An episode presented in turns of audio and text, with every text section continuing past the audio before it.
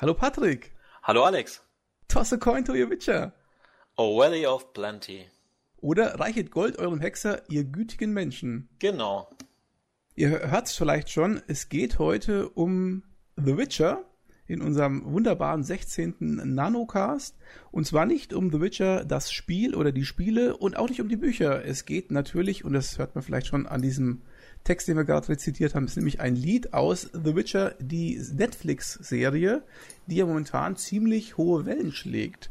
Patrick, du sitzt in deinem Daunsessel. Hast du vielleicht von da aus diesen, diese Serie schon gesehen oder mhm. wie sieht es bei dir aus? Ja, über Weihnachten hat mir äh, viel Zeit gehabt und ich habe auch im Internet so ein Meme gelesen, äh, Last Christmas war der Song der letzten Jahre und die ähm, Toss a Coin to Your Witcher ist quasi der Weihnachtssong 2019, weil das hat mich dann doch ein bisschen ähm, befangen und ich habe die Serie ja geschaut, weil ich die Spieler auch kenne und wollte einfach wissen, wie die Serie gemacht ist und ich habe die recht schnell geschaut, innerhalb von zwei Tagen, glaube ich, oder drei, also die letzte Folge habe ich am dritten Tag geschaut. Es sind ja bloß acht. Ja, genau, wollte gerade sagen, es ist ja gar nicht so umfangreich, das Ganze, so mit acht Folgen, recht überschaubar, aber auch, ein, ich sag mal, eine Größe, wo man sagt, oh, das ist ganz gut. Wenn es zu lang wird, so mit 16 Folgen oder so, dann, dann zieht sich das meistens ja schon.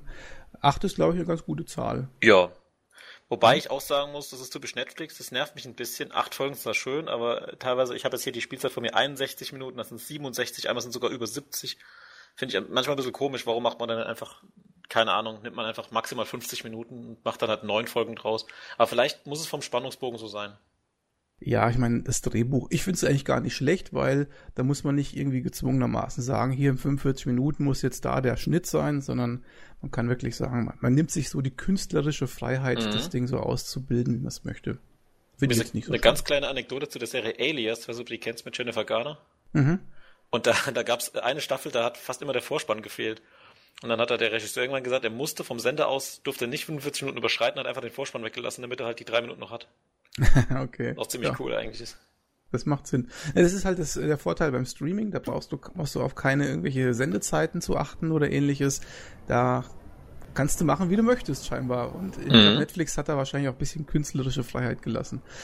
Ähm, auf jeden Fall ist es eine Netflix-Serie, äh, die sehr hohe Wellen schlägt. Im Moment schaut die scheinbar jeder. Ich habe jetzt eine Nachricht gelesen, dass es sogar The Mandal Mandalorian, Mandalorian? Ja, The Mandalorian. Genau. Schlägt und die war ja schon, äh, ist ja schon sehr beliebt. Also scheint äh, doch gut angekommen zu sein. Netflix hat bereits eine zweite Staffel angekündigt.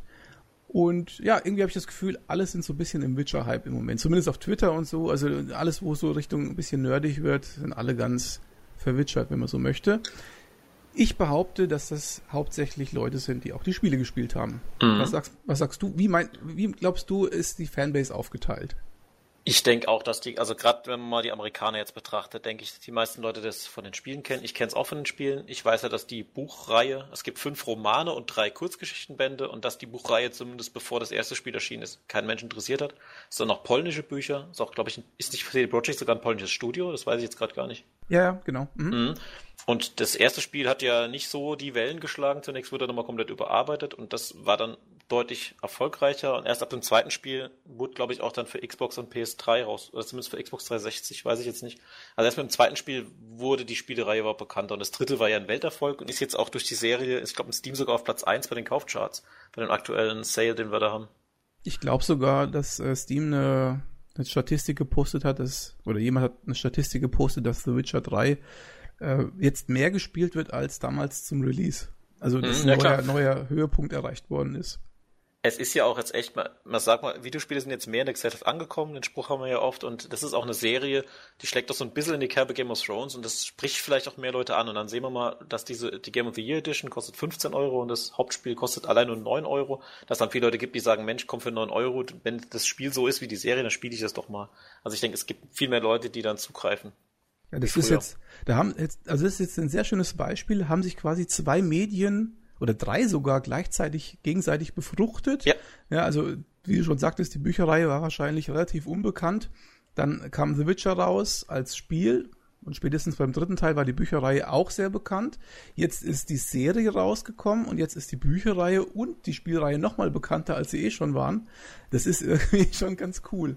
Und das ist krass, weil in Deutschland kamen auch jetzt, wenn du mal gesehen hast, die Bücher nochmal in einer neuen Version raus. Es ist zwar inhaltlich gleich, aber die Covers sehen richtig schick aus. Und die habe ich jetzt auch in vielen Buchhandlungen schon ganz prominent präsentiert gesehen. Also scheint mhm. auch, die Bücher scheinen sich auch gut zu verkaufen wieder. Naja, ist klar. Ob die Qualität der Bücher da mithalten kann, also mit dem Hype, äh, ich habe so meine Zweifel, da kommen wir vielleicht noch drauf ja. zu sprechen. ja, ähm, vielleicht noch ganz kurz, der ähm, Autor der Bücher heißt André, ich weiß nicht, ob es heißt es André oder André oder Andresch. Andresch, glaube ich, ja, ja. Sap Sapkowski, also das mhm. sollte man an der Stelle mal erwähnt haben. Der hatte ja auch ganz starke Querelen. Daran merkt man übrigens auch, dass die Bücherserie nicht so bekannt war damals. Sehr ganz, ganz starke Querelen mit äh, CD Projekt, weil CD Projekt hat das, die Lizenz relativ günstig von ihm erworben damals zum zum ähm, Einstieg der Witcher, Witcher, Witcher, Witcher, Witcher Computerspielreihe und als es dann so ein Welterfolg gewesen ist oder geworden ist, hat der Autor sich gedacht, da habe ich das Ding aber ganz schön günstig verkauft. Das ist gar nicht so schön. Ja, wie so oft, ne? Mhm. Ich glaube, die haben sich mittlerweile auch geeinigt. Ich glaube, der, der hat ein bisschen mehr äh, Tantiemen für sein für sein Werk bekommen quasi. Also ich muss jetzt mal gestehen, dass ich äh, bei der Konkurrenz den Podcast von Serienjunkies mal gehört habe und die haben gesagt, also laut Serienjunkies hat er 16 Millionen äh, Euro oder Dollar bekommen nachträglich für die Witcher-Spiele. Mhm. Das ist aber auch nicht bestätigt. Also so ungefähr in dem Bereich. Und angeblich hätte er für einen fünfstelligen Betrag oder sogar einen vierstelligen Betrag hätte er damals die Rechte verkauft beim ersten Spiel. Weil man dazu sagen muss, aber das ja. müssen wir mit der Handlung vielleicht mal, dass die ersten beiden Spiele die Bücher nicht so wirklich verfolgen. Also die Handlung spielt quasi nicht unbedingt in den, äh, in den Universen der Bücher, sondern bedient sich nur der Charaktere und der Welt. Und erst ab dem dritten nimmt es quasi auch mehr Charaktere auf aus den Büchern und da hat er, glaube ich, auch gemerkt, oh, das ist jetzt erfolgreich, da will ich doch ein bisschen mehr von meinem Pod noch haben. Wir, ich würde mal sagen, wir gehen mal ganz kurz so ein bisschen auf unsere Vita, was äh, den Witcher betrifft, ein. Aber nicht hm? zu lang, wir wollen ja eigentlich nee. über die Serie reden. Ähm, was genau also was für eine Verbindung hast du denn genau zu The Witcher? Ich habe eine sehr spannende Verbindung, was die Spiele betrifft. Und zwar damals, das erste Spiel hat ja, also ich hab, erinnere mich da noch an ein GameStar-Video, wo sich ziemlich lustig gemacht wurde über das Spiel, dass der Witcher quasi eine furchtbare Steuerung hat, äh, möchte nur Frauen hinterherrennen, du hast auch so Sammelkarten gesammelt, wo du immer ein Mädchen begattet, hast. Und trotz allem war das Coole halt immer an dem Spiel, dass du äh, in der Welt quasi umhergezogen bist. Da gibt's nur Konsequenz der Handlung. Es gibt eigentlich selten Gut und Böse. Und die äh, Welt ist eher so grau in grau. Und da fand ich eine Quest auch ganz cool, wo du quasi entscheiden musst, äh, ein Dorf wird verhext von einer Hexe und du triffst die Hexe und du siehst, das ist eine ganz normale Frau, die einfach Kräuter macht und Leute halt pflegt und dann ist quasi der Clou, sie, du weißt nicht, ist sie jetzt böse oder so gut und du musst entscheiden, bringe ich die Hexe um und darf aus dem Dorf raus oder äh, bringe ich das komplette Dorf gegen mich aus und lass mich vom Dorf aufknüpfen. Das war so quasi die erste Quest, die ich da hatte.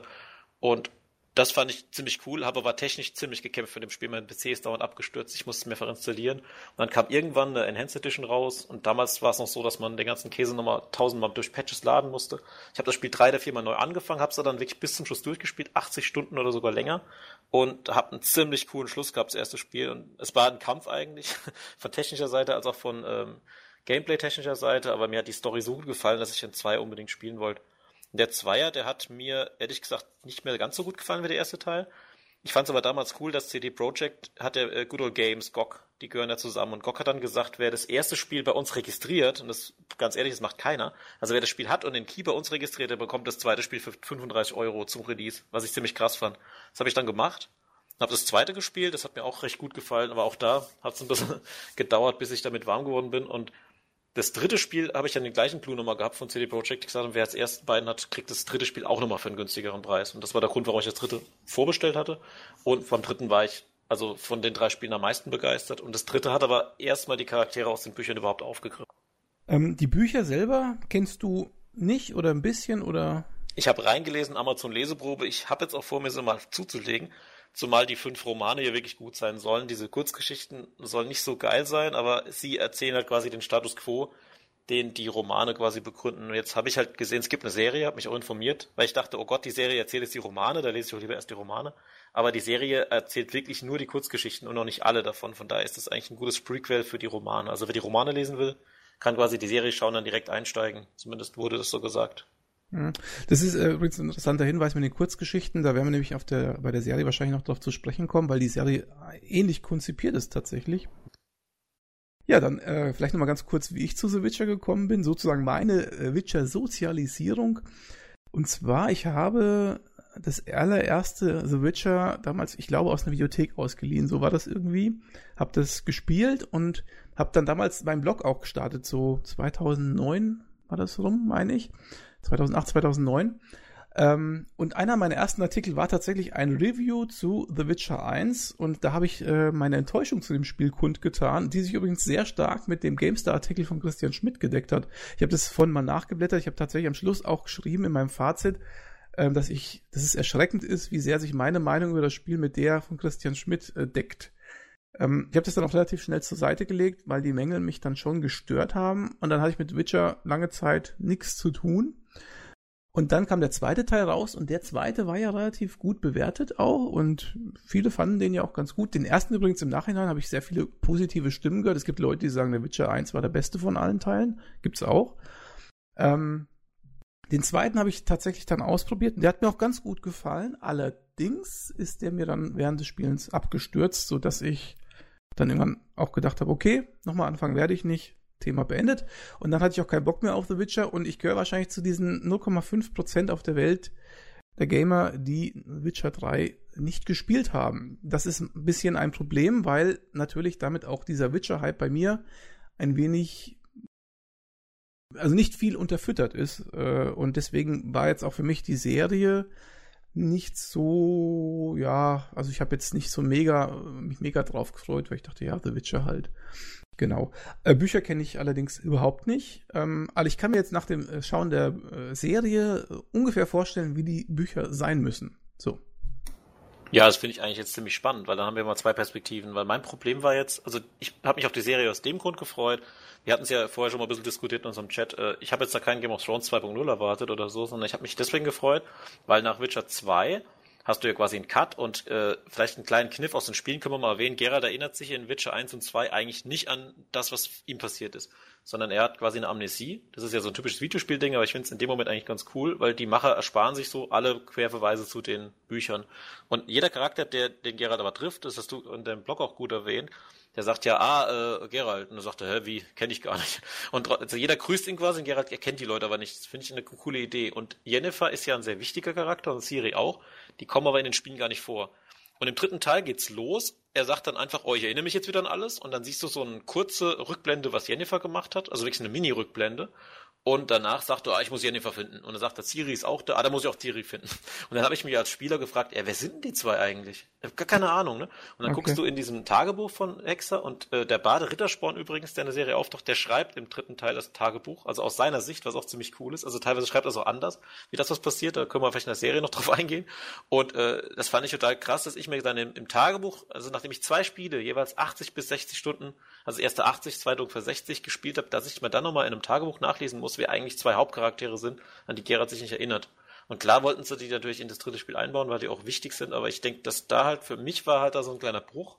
Und jetzt war ich halt gespannt auf die Serie, weil dadurch weiß ich ja endlich mal, woher kennt er die beiden überhaupt oder wie gehören die zu seinem Leben dazu. Okay, dann würde ich auch sagen, lassen wir das Thema Spiele jetzt an der Stelle sein und gehen tatsächlich direkt mal zur Serie. Ähm, Vielleicht mal ganz kurz, was vielleicht schon wichtig ist, ist zu sagen, wer der Hauptdarsteller äh, ist, also der, der den Witcher äh, präsentiert oder, oder, repräsentiert. Und zwar, äh, jetzt weiß ich gar nicht, wie er ausgesprochen wird, Henry äh, Civil, stimmt es? Cavill, glaube ich. Henry Cavill. Cavill. Der auch Superman-Darsteller. Ähm, genau, ist eigentlich bekannt als der Superman-Darsteller, übrigens für mich ähm, tatsächlich auch der beste Superman-Darsteller, selbst vom, vom äh, Christopher Reeve. Ähm, aber das, da spalten sich natürlich wahrscheinlich die Meinungen.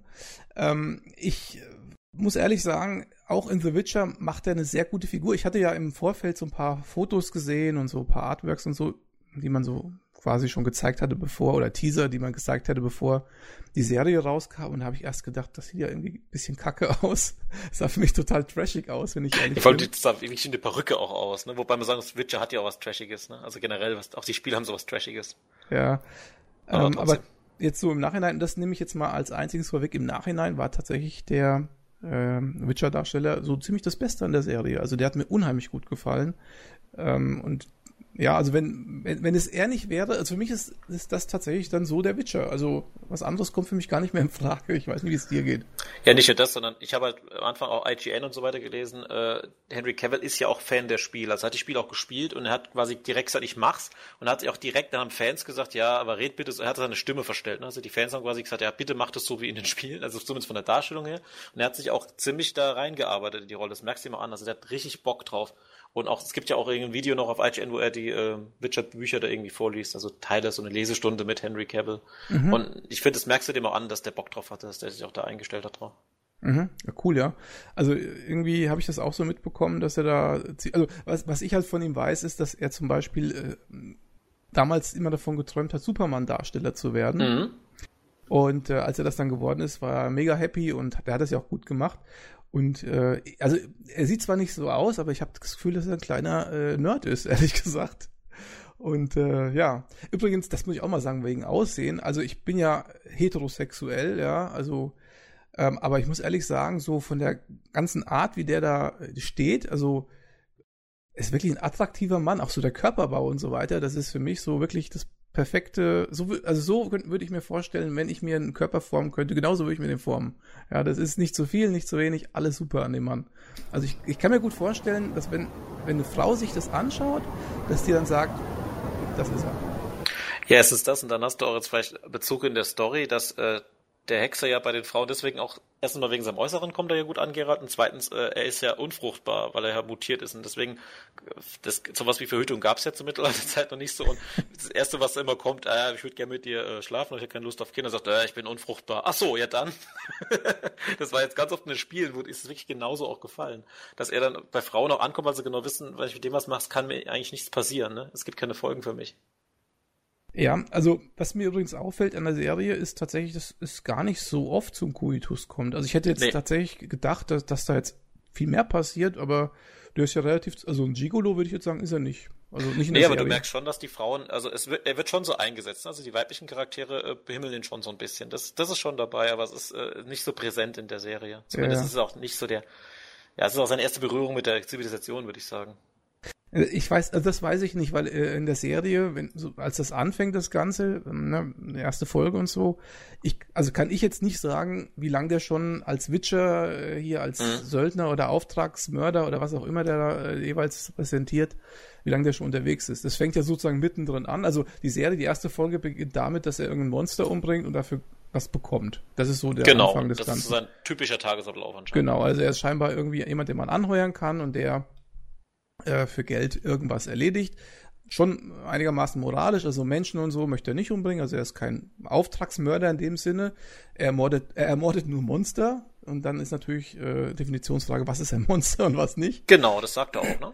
Ja, genau. Aber so, so beginnt das Ganze und deswegen, ich könnte jetzt nicht sagen, äh, an welcher Stelle wir in seiner Laufbahn stehen. Also er wird ja als Kind scheinbar schon zum Witcher ausgebildet, das kommt ja später in der Serie auch zum äh, tragen. Ja. Und äh, man muss davon ausgehen, ich weiß nicht, wie alt er da äh, in der ersten Folge ist, sagen wir mal Anfang, Mitte 30 oder sowas, so würde ich das jetzt einschätzen.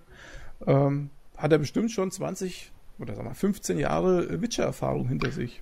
Genau, wobei man auch nicht weiß, also er wird ja angehört, ob der immer so umhergezogen ist, weil die haben ja auch, ich glaube, Care Moran heißt es, die haben ja auch so ein äh, Ausbildungslager, wo sie sich auch aufhalten. Also die ziehen ja nicht immer rum. Manche hocken so einfach äh, da in ihrem, in ihrem Lager rum und machen nichts. Mhm. Also die, oder bilden andere Hexer aus, so beides fällt auch in der Serie. Das von den Spielen her weiß nicht, dass die sagen, es darf doch kein Hexer mehr ausgebildet werden, irgendwas geht doch nicht mehr, irgendwas mutationsmäßig. Weil Siri, da greifen wir mal ein bisschen vor, Siri sollte ja auch irgendwann zur Hexerin ausgebildet werden, aber die hat ja nie so das letzte Ritual da gekriegt, weil dieses Mutationsding, das ging nicht mehr, als Siri dann Hexerin wurde. Die ist quasi nur ausgebildet worden von denen, aber wurde nicht so mutiert. In den Spielen ist. jetzt meinst du? Ja, es wird in Spielen erwähnt. Also die Spiele spielen ja, also das dritte Spiel spielt quasi nach den Büchern. Oh Gott, hoffentlich bringe ich ja nichts durcheinander. Und Ciri ist quasi von Geralt und Wesemir erzogen worden und auch ausgebildet worden als Kämpferin, aber hat eben nicht dieses Mutagenzeugs, was Geralt hat und kann, ist somit auch nicht übermächtig. Okay, also, gut, das wird jetzt zu weit, weil das wird ja in der Serie nicht thematisiert. Mhm. Also in der, in der Serie weiß ich gar nicht, ob das vielleicht in der zweiten Staffel kommt. In der ersten Staffel kommt soweit nicht. Also da ist. Vielleicht, ich weiß nicht, ich glaube, wir müssen schon ein paar Spoiler-Text voranschicken, weil ich weiß jetzt nicht, wie weit wir jetzt da was verraten, was man nicht äh, hören nicht, soll. Wir spoilern schon jetzt die ganze Serie, ne? sonst können wir nicht Ja. richtig drüber reden. Ja, ist wahrscheinlich, sollten wir wahrscheinlich äh, so machen. Also ab der Stelle würde ich jetzt sagen, wir spoilern ein bisschen oder auch ein bisschen viel. Alles. Ähm, vielleicht, vielleicht mal ganz kurz, welche Charaktere vorkommen. Also wir haben einmal Geralt als den Witcher, dann haben wir diesen Baden Rittersporn oder wie heißt Genau. der äh, im Englischen? Jiska, Joska, ach keine Ahnung. Cheskia. Jes- Ja, irgend sowas. Dann der, dann die äh, Jennifer, das ist eine Magierin. Dann haben wir die Siri, eigentlich heißt sie ja ausgeschrieben anders. Cyrilla. Ja, genau, Cyrilla. Das ist eine Prinzessin äh, aus, einem- aus einem, von scheinbar, wie gesagt, ich habe keine Vorerfahrung. Von Sintra heißt es. ja, genau. Also scheinbar gibt es da zahlreiche Königreiche, größer und kleinere. Und Sintra ist eines der größeren, so habe ich das jetzt verstanden. Und sie ist die Thronfolgerin, kann man sagen. Vielleicht fasse ich es ganz kurz zusammen. Es gibt die nördlichen Königreiche und die bestehen äh, aus mehreren Ländern. Ich nehme jetzt mal Temerien und Sintra als einzige Länder, die in der Serie wichtig sind. Und äh, der Rest ist noch nördlicher. Und äh, im Süden ist das Königreich von Nilfgaard, beziehungsweise das Imperium von Nilfgaard. Die haben auch einen Kaiser, aber der wechselt immer mal wieder. Mhm. Äh, in der Serie ist ja sozusagen Sintra am Anfang zumindest, später muss ich sagen, hat sich das für mich komplett gedreht. Am Anfang sind das so die Guten, die, Mhm. die überfallen werden. Und Nilfgaard sind die Bösen, die, die sozusagen alle anderen überfallen. So, das ist so das, was am Anfang äh, steht. Später sind die Nilfgaarder immer noch so ein bisschen die Bösen, aber man weiß nicht so richtig, welche Absichten sie haben. Vielleicht sind es auch hehre Absichten, das weiß man nicht so genau. Aber fest steht, Sintra ist nicht so das ganz Gute, sondern das sind eigentlich ziemlich auch skru- skrupellose Arschlöcher auf gut Deutsch. Ja, das ist bei, bei Witcher generell so. Also alle Königreiche sind irgendwie Arschlöcher. Du hast doch später noch Inzest dabei, da können wir vielleicht noch drauf ankommen. Du hast äh, wirklich keinen reinen Charakter hier, also keinen, der, auch, auch der Rittersporn, ne? auch der Bade ist kein reiner, guter Charakter. Sind- Jeder hat da seinen eigenen Vorteil nur im Kopf. Hm. Der Witcher ist gut. Ja, natürlich. Der, der, Der ne, Witcher ist aber auch so ein äh, moralisch neutraler Charakter. Ne? Also der ist von seiner Sicht aus gut, aber er ist jetzt auch keiner, der, der sich drum kümmert. Ne? Die Sachen. Zumindest um, er will zumindest aus der Politik da rausgehalten werden. Und deswegen, du hast vielleicht gesagt, er ist schon länger im Geschäft, aber ich behaupte, dass in der ersten Folge, das ist der erste Moment, wo er quasi in diese politischen Geschäfte da überhaupt mal reingezogen wird. Ja, das kann sein. Ähm, das, ja, es, es kommt, es kommt nicht so ganz raus, was die Vorgeschichte von ihm ist, muss ich ehrlich Mhm. sagen. Es wird eine Rückblende wird ja mal gemacht, ähm, wo er mit seiner Mutter noch irgendwie als Nicht-Witcher äh, am Start ist, so als fünf, sechsjähriger, was weiß ich. Ja. Und die äh, setzt ihn ja dann irgendwie aus, damit er scheinbar ausgebildet wird und macht sich dann vom Staub, aus dem Staub. Ähm, das ist so die Rückblende, die man sieht und alles andere wird ja nicht thematisiert.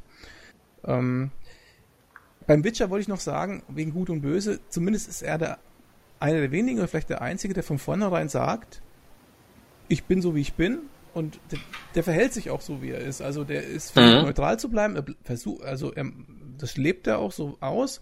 Er ist irgendwie keiner, der irgendwie unmoralisch ist, finde ich. Also irgendwie so ein Schlechter oder so ist er nicht. Obwohl er in der Serie tatsächlich von einer Figur ständig als Schlechter bezeichnet wird. Genau. Ähm, aber so, er, also er hat so einen eigenen Kodex und den, an den hält er sich, den propagiert er auch anfangs und ähm, da ändert sich auch nichts. Also ganz anders als bei Sintra, wo man am Anfang denkt, ja, sind da hier die Guten und so, die Strahlenden. Und eigentlich, wie gesagt, äh, sind sie es gar nicht.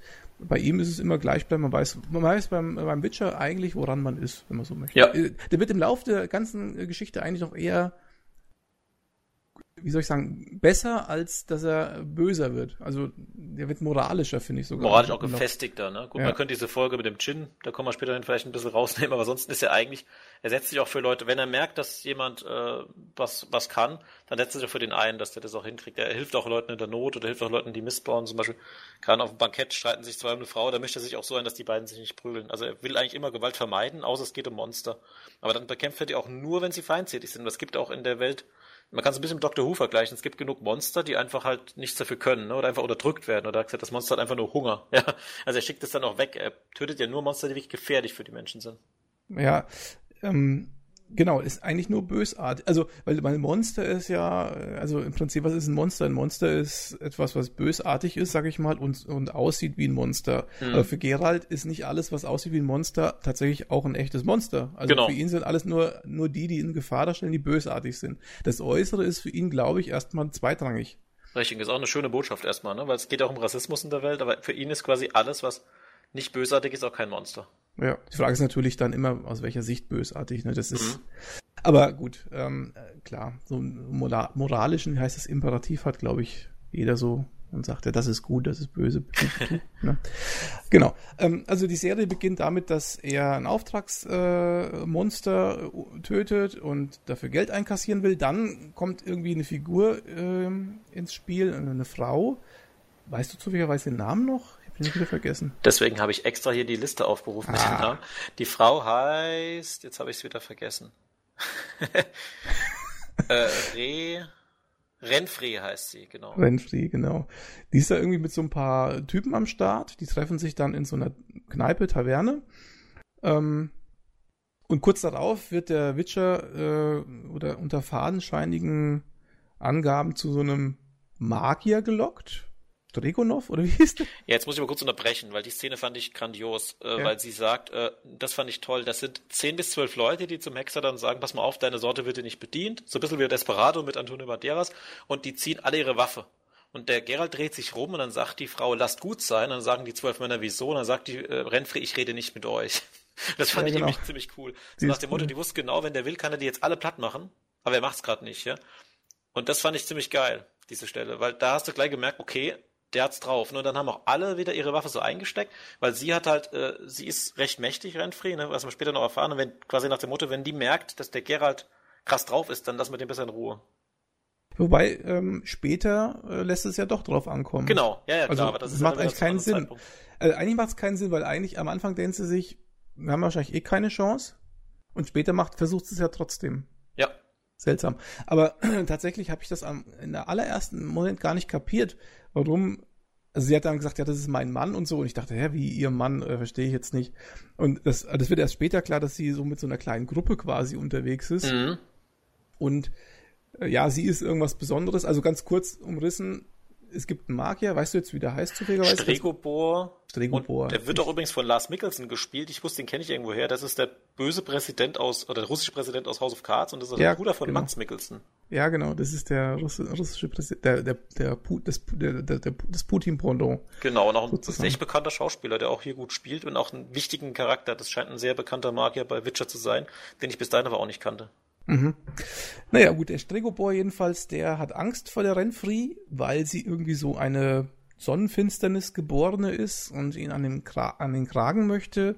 Und er möchte dann den Witcher anheuern, sie zu töten. Und sie wiederum möchte anheuern, ihn anheuern, den Magier zu töten. Äh, und der Witcher hält sich aus allem raus, äh, bumst dann mit ihr und äh, am Ende bringt er sie um. Genau. So, so und dann, ja, und dann wird er sogar verjagt. Er bringt sie quasi um und wird dann aber von den, von den Anwohnern sagt, der Motto, du hast deine Arbeit getan, jetzt verzieh dich, weil der Stregruber wird ihren Körper ähm, untersuchen, weil der mutiert ist. Und dann sagt der Gerard, nee, der Körper wird nicht untersucht. Also ihr macht jetzt keinen Quatsch mit Mutanten, weil er selbst Mutant ist und weiß, wie das ist. Und dann wird er aber trotzdem von den Anwohnern verjagt und geht dann auch. Also mhm. er, er wehrt sich dann nicht mehr. Genau, und er hat ja dann auch so einen äh, Ruf weg. Er ist irgendwie der Schlechter vom Blavik oder wie diese. Schlechter vom Blaviken, ja, das ist auch im Buch, ist es quasi sein permanenter Name. Gerald, der Schlechter von Blaviken, ist bei den Menschen so. Und er hat ja aber, wenn man die Szene jetzt sieht, er hat jetzt zwölf Menschen umgebracht und die Renfri. Was zwar trotzdem ordentlich ist, aber nicht so viel. Aber durch die nächste Folge, die wir vielleicht dann demnächst besprechen, äh, wird dann auch das Ganze größer gekocht, als es eigentlich ist. So nach dem Motto, er hat das ganze Dorf umgebracht. Mhm. Genau. Aber, aber das ist übrigens jetzt eine ganz coole, cooles Beispiel dafür, dass das Ganze irgendwie doch so kurzgeschichtenartig mhm. aufgebaut ist, weil diese Folge oder vielleicht auch noch die nächste so ein bisschen, aber ähm, das ist so eine Geschichte für sich. Das hatte ich ja auch schon mal mit euch ähm, im Slack besprochen. Also da geht's ja um diese, wie gesagt, um diese Sonnenfinsternis Geborenen, die irgendwie diese Lilith dann äh, mhm. auf die Welt bringen, die alles vernichtet und so. Das ist für, für mich ein Thema. Das ist jetzt sozusagen an der Stelle einmal aufgegriffen worden. Der Stregobor sucht halt nach denen und, und will die ausnehmen und reingucken und so. Aber das wird dann überhaupt nicht mehr wirklich thematisiert. Also nee. es kommt am Schluss noch mal ganz kurz von der anderen Marke der Hinweis, ja, du hast ja die ganzen Frauen da aufgeschnitten und so. Das sagen sie ganz zum Schluss noch mal irgendwann. Aber das wird sozusagen gar nicht mehr thematisiert. Das Thema ist sozusagen durch. Und interessanterweise, was dann danach folgt, die nächsten Folgen und die nächsten Geschichten, die spielen offensichtlich, das kommt aber auch nicht so gut raus, da muss man schon gut aufpassen, das spielt offensichtlich viele Jahre nach dieser ersten Folge. Mhm. Also, also zwischen diesen Folgen und zwischen den Abenteuern, die danach folgen, das ist alles, das sind teilweise Jahre oder Monate, was auch immer dazwischen, was aber so erstmal gar nicht klar ist. Also es, da muss man erstmal drüber nachdenken, ach so, Moment mal, da äh, scheint äh, relativ äh, große Zeit vergangen zu sein. Richtig, das fand ich, muss ich jetzt sagen, fand ich ein grandioser Kniff, weil am Anfang, ich war auch verwirrt und das ist für mich auch der Tipp an alle, die jetzt noch zuhören. Wer das noch nicht geschaut hat, schaut es am Stück an, ne? weil wenn du jetzt, sagen wir mal, nur einmal die Woche eine Folge guckst, dann kommst du da gar nicht mehr mit. Weil der Clou ist ja jetzt, dass die Story von der Serie, die wir, die wir so gar nicht gesprochen haben, die findet ja chronologisch statt und die findet auch ein paar, innerhalb von ein paar Tagen statt. Also was Siri in den acht Folgen erlebt, sind vielleicht drei bis vier Tage und was äh, der Gerald erlebt, das sind teilweise Jahre liegen dazwischen zwischen Folge 6 und 7 liegen sogar zwölf Jahre dazwischen. Und Jennifer wird immer noch reden, da gibt es sogar eine Passage, wo sie 30 Jahre später weiterspielt. Das mhm, heißt, alle drei genau. Handlungsstränge haben ganz viele Zeitpassagen dazwischen. Genau, ähm, das muss man auch nochmal an der Stelle explizit erwähnen. Also, äh, es ist, also die, die Serie verfolgt quasi den Witcher ähm, als Figur. Sie verfolgt die Jennifer irgendwann mal als Figur und sie verfolgt permanent die Siri als Figur. Und diese, also diese Handlungsstränge, bis man das mal kapiert hat, dass die gar nicht miteinander zusammenpassen, weil das alles zeitlich komplett versetzt ist, die kommen, werden dann sozusagen gegen Ende komplett zusammengeführt. Ja, also das heißt, die Handlungsstränge treffen sich dann. Aber wie du schon sagst. Zeit, zeitlich treffen sie sich in der letzten Folge, aber mehr auch nicht, ne? Ja, ja, genau. Aber, ja.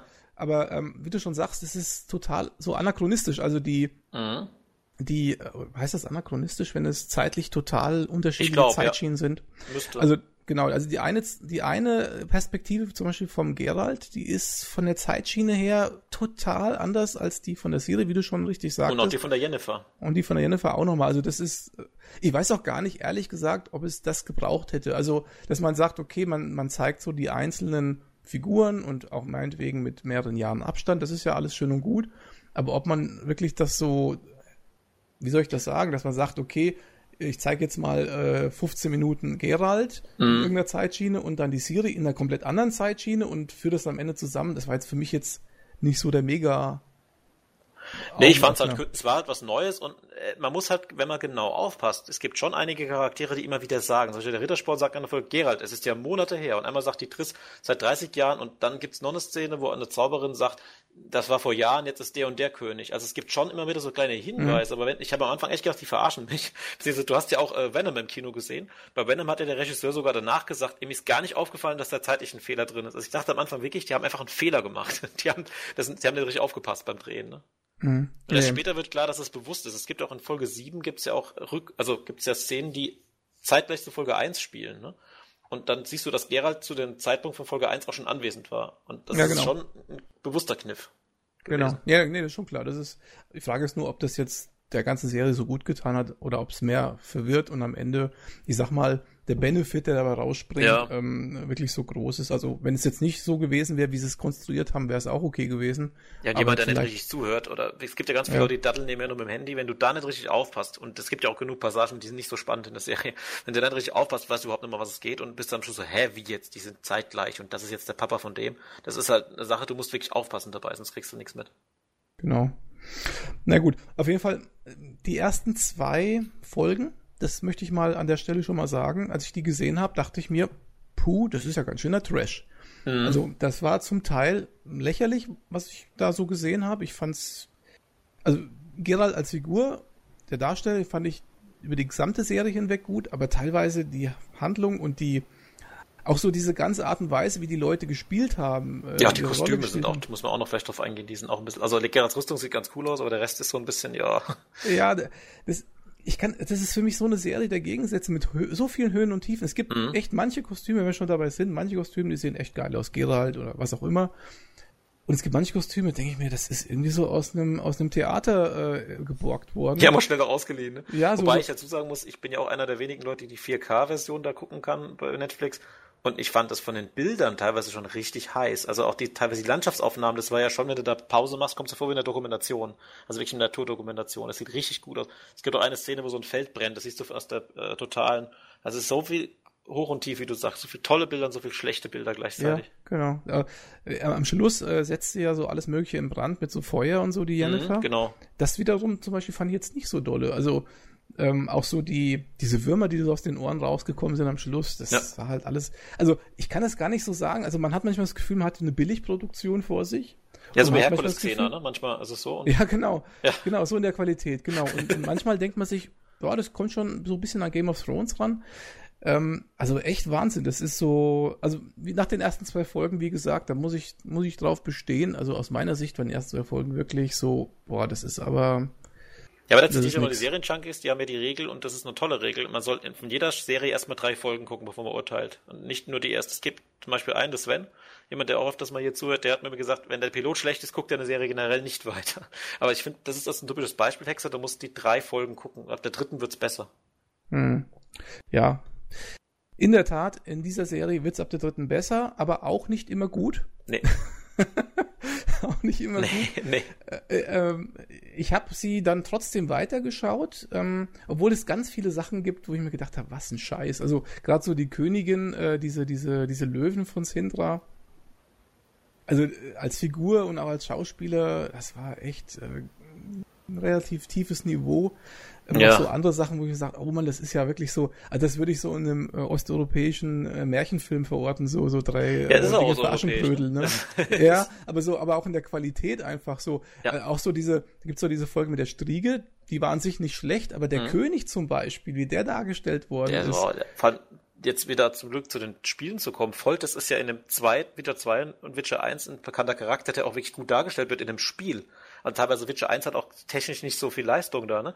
Aber Folters ist im Spiel ein deutlich coolerer Charakter wie in den wie in der Serie. Und jetzt nehmen wir mal die andere Charakterin, Triss Marigold, wenn du den Zweier durchgespielt hast, das ist ja mit äh, dem Hexer seine, äh, das ist quasi so der, der Kompagnon von ihm die ganze Zeit. Und das ist ein sehr ähm, vielschichtiger Charakter, auch ein sehr präsenter Charakter und der ist in der Serie eigentlich ein Witz. Ja, das stimmt. Also ich kenne ja Triss Marigold leider nicht. Wie gesagt, ich habe zwar Witcher 2 gespielt, ah, aber nur, nur kurz. Also nicht viel, weil es halt relativ schnell früh abgestürzt ist. Ähm, aber ich habe von der Figur schon viel gehört. Das ist einer, die wird immer wieder erwähnt, irgendwie, wenn man sich mit Witcher beschäftigt. Ähm, und ich habe mir auch gedacht, das ist jetzt die Triss Marigold? Ja. Das ist es jetzt? Ähm, ja, nee, also fand ich auch total, also die Figur war gar nichts. Ja, also hat in keinster Weise irgendwie was beeinflusst oder so. Das war, also die wollten die halt so reinkonstruieren, aber das war ein bisschen schwach, die ganze Geschichte. Ähm, aber was mir halt auch so aufgefallen ist, was mir halt, was mich halt immer stört, wenn einer so als König dargestellt wird, so als mächtiger König von einem mächtigen Reich, und dann hat er irgendwie so fünf Leute um sich rum und dann, auch da gibt's ja später so eine Szene, wo er da vor der Zugbrücke steht mit seinem Gefolge, also fünf Leute um sich rum, das ist ein großes Gefolge und ich denke mir so, ja. das ist wirklich so König auf Sparflamme. Das macht, das macht gar nichts. Das hat man früher in Produktion gemacht, wo man kein Geld hatte. Ja. Also, weiß ich, das ist alles so teilweise echt gut gemacht und teilweise so total naiv, so kitschig, klischeehaft, naiv. Äh, und das wechselt sich wie so ein Wechselbad der Gefühle ständig ab. Mit, mit tollen Szenen wieder, ne? Ja, genau, genau.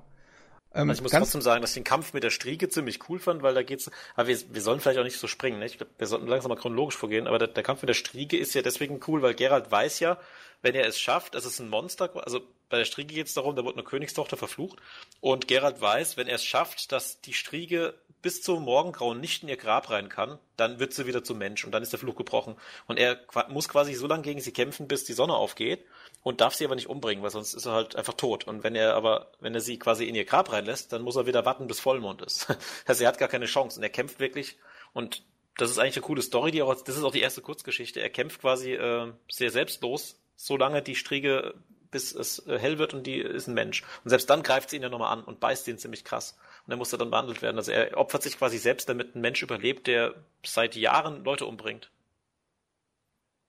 Übrigens hast du mir, glaube ich, gesagt, so im Vorgespräch, dass, dass das der Vorspann von Witcher 1 sein genau. soll mit der Striege. Ja. Ist mir gar nicht mehr so präsent. Aber, das kann man ja. auf YouTube sich auch anschauen. Also das Spiel geht los, dass du quasi den kompletten Kampf gegen die Striege siehst wie er dann quasi, er kommt dann rein, trinkt diese, trinkt diese Dinger, diese Tränke und dann bekämpft er diese Striege und bleibt bis, das ist auch im Spiel, er klopft sich mit diesem Monster da kaputt und bleibt mit Monster im Arm quasi bis zum Morgengrauen da liegen und dann wird sie zu einem Mädchen wieder und dann bringt er sie auch weg. Und im ersten Spiel ist auch der Charakter von ihr dann als Mensch noch dabei, ja? wird sich bei ihm bedanken und so. Also das ist schon äh, ein zentrales Element. Deswegen ist Foltest ja auch mit ihm befreundet danach, weil er seine Tochter gerettet hat. Du als Witcher-Kenner, Ja. das, also ich kann, ich kann es nicht beurteilen, weil ich eben zu wenig Vorerfahrung habe. Aber warum verwandelt sich denn der Witcher manchmal in so einen schwarzäugigen, mit irgendwelchen Strichen im Gesicht durchzogenen, leichenblassen Zombie? Ja, genau das wollte ich gerade erwähnen, weil das ist auch noch so eine Sache. Wenn du die Spiele kennst, dann weißt du, dass der Witcher äh, mutiert ist und sogenannte Mutagene trinken kann. Da gibt's einmal den Katzentrunk, dann gibt's Waldkauz und das dritte weiß ich gerade nicht, aber die Katze, das trinkt er recht oft. Katze ist ein Trank, den er trinken kann, damit er im Dunkeln sieht. Und deswegen hat er diese schwarzen Augen da. Okay. Und das macht er auch am Anfang in diesem Sumpf, dass er unter Wasser überhaupt was sehen kann. Das nutzt er auch gegen die Striege und hat einen zweiten Trank, dass er immer stärker ist oder dass er einfach mehr Ausdauer hat. Also ein spielerischer Vorteil ist es im Spiel. Oder dass er eben ähm, weniger Giftschaden bekommt oder sonst was. Und er säuft ja permanent diese kleinen Flaschen. Und wenn du die Serie nicht, äh Quatsch, die Bücher nicht kennst oder halt die Spiele nicht gespielt hast, dann weißt du das gar nicht. Und es geht ja direkt los. Also in der allerersten Szene hat er ja schon diese schwarzen Augen, ne? Diesen zombieartigen Blick. Ja, diesen- die hat er aber nicht sofort, sondern die hat er erst, als er wieder aus dem Wasser auftaucht. Mhm. Und man sieht auch nicht, dass er was trinkt. Er hat plötzlich die schwarzen Augen und die, Ah, diese okay. Streifen im Gesicht. Und da habe ich mich damals schon gefragt, gut, ich glaube, im ersten Teil habe ich auch schon Tränke, aber ich weiß es nicht, das ist, das ist ja, Ja, doch, zehn Jahre her. das ist ein zentrales Element. Ja. Du musst die Tränke auch brauen in dem Spiel, du musst auch craften und der hat die permanent am Gürtel so anstecken. Das ist die hier leider kaum. Also der hat im, der hat quasi den Gürtel umhängen, da stecken, wie so ein Jägermeistergürtel, stecken diese Dinger da äh, einzeln quasi dran und verschiedene Farben. Und du musst auch im Spiel hast du quasi zwei oder drei ähm, Hotkeys, wo du die, ähm, diese Quick Dinger da hast und dann säuft er auch genau die. Und ich glaube sogar in Witcher 3 siehst du die vorne grafisch auch dargestellt, hängen die vorne auch in seinem Gürtel, wo du sie optisch auch siehst. Mhm. Und das ist eigentlich ein cooles Element und ja, das kann er halt nutzen, weil er mutiert ist. Er kann aber auch nicht zu viele nutzen, weil sonst kriegt er halt irgend so einen, so einen Rausch. Mhm. Und das ist halt klar, und das, das wird aber nicht erklärt in der Serie. Das musst du dir quasi zusammenreimen.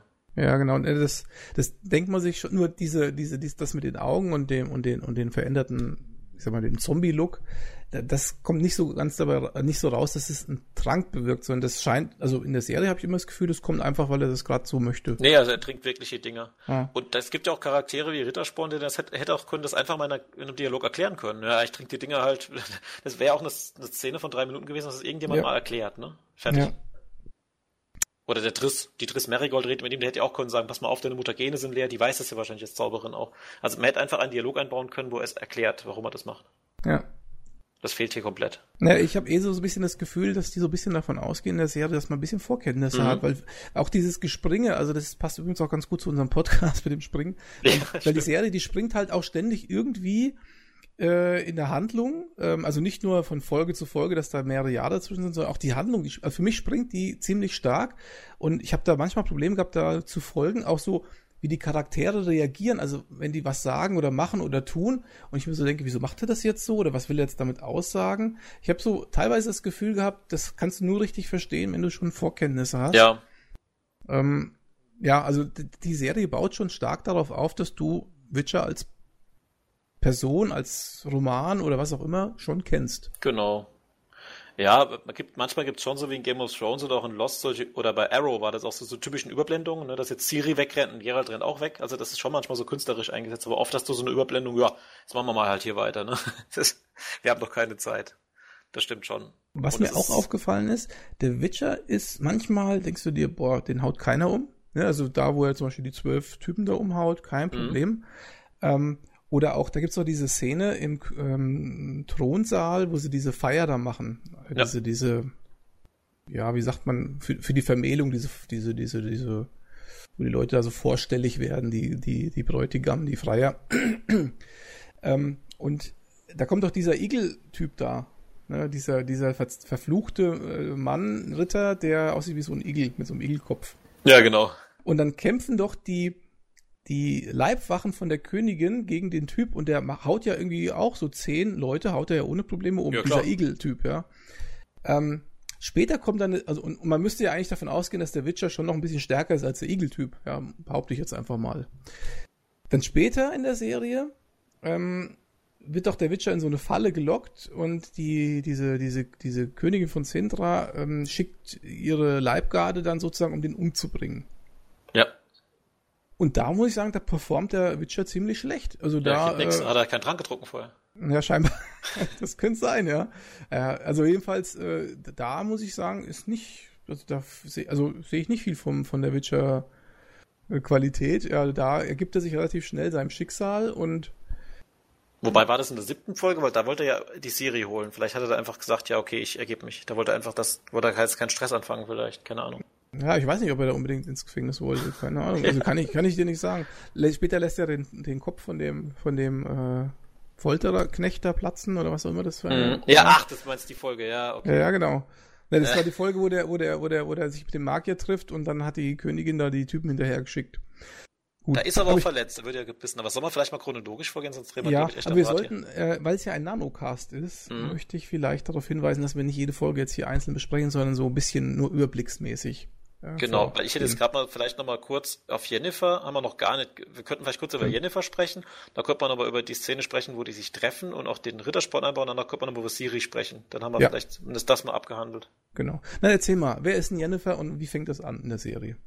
Ja, Jennifer, das wäre auch äh, storytechnisch das, was am weitesten in der Vergangenheit liegt. Jennifer äh, ist eigentlich eine äh, verkrüppelte Frau, also die hat ein krummes Rückgrat, weil sie äh, Kind von einem Elfen und einer, einer Menschin ist. Das heißt, ist auch eigentlich äh, halb Mensch und wird von ihren Eltern für vier Mark an äh, eine Zauberin verkauft. Und die Eltern denken halt, die wird dann versklavt oder sonst was, aber es kommt raus, dass die Zauberin quasi die als äh, Zauberlehrling ausbilden will. Und Jennifer hat aber Probleme aufgrund ihres Körpers, glaube ich, auch, dass sich da richtig zaubern zu können und ist aber trotzdem gar nicht schlecht. Und sieht dann in einer Szene, wie in irgendeinem so komischen Teich da, irgendwelche Frauen halt, also jeder, der es nicht bringt, wird anscheinend in so ein Aal verwandelt, wird in so ein Teichbecken reingeschmissen, das irgendeine Magiequelle zu sein scheint. Auch das habe ich nicht so richtig verstanden. Und sie taucht dann da ein, danach hat sie mehr Energie. Und kriegt dann aber mit, dass sie quasi mit einem tollen Körper mehr hinkriegt magisch. Und aus dem Grund lässt sie sich von so einem anderen Zauberer den Körper da magisch verbessern, aber mit dem äh, Problem, dass sie danach nicht mehr gebären kann. Und als sie das hat, ist sie plötzlich angesehen und trifft dann auch den jungen König Foltes. Das wollte ich vorhin sagen. Der König Foltes ist da noch jung. Das wird auch erwähnt. Dadurch merkst du, okay, das ist anscheinend zeitlich viel früher. Und kann dann an, bei einem anderen Magier als Hofmagierin arbeiten. Weil bei Witcher ist es anscheinend so, es gibt Zirkelmagier und Hofmagier. Und wenn du beim Hofmagier bist, bist du für immer der Magier vom König, dann hast du quasi seinen Platz als rechte Hand. Und das macht die 30 Jahre lang und wird dann aber, ähm, soll die, äh, ich glaube, Tochter oder Frau von dem König mit dem Baby beschützen und scheitert da kläglich und zieht sich dann zurück in so ein Dorf und ist dann quasi die, äh, ja, die Frau, die da Tränke verkauft und hilft dem Bürgermeister irgendwie. Und dann trifft es auf Gerald. Vielleicht sollte man bis dahin mal vorgreifen.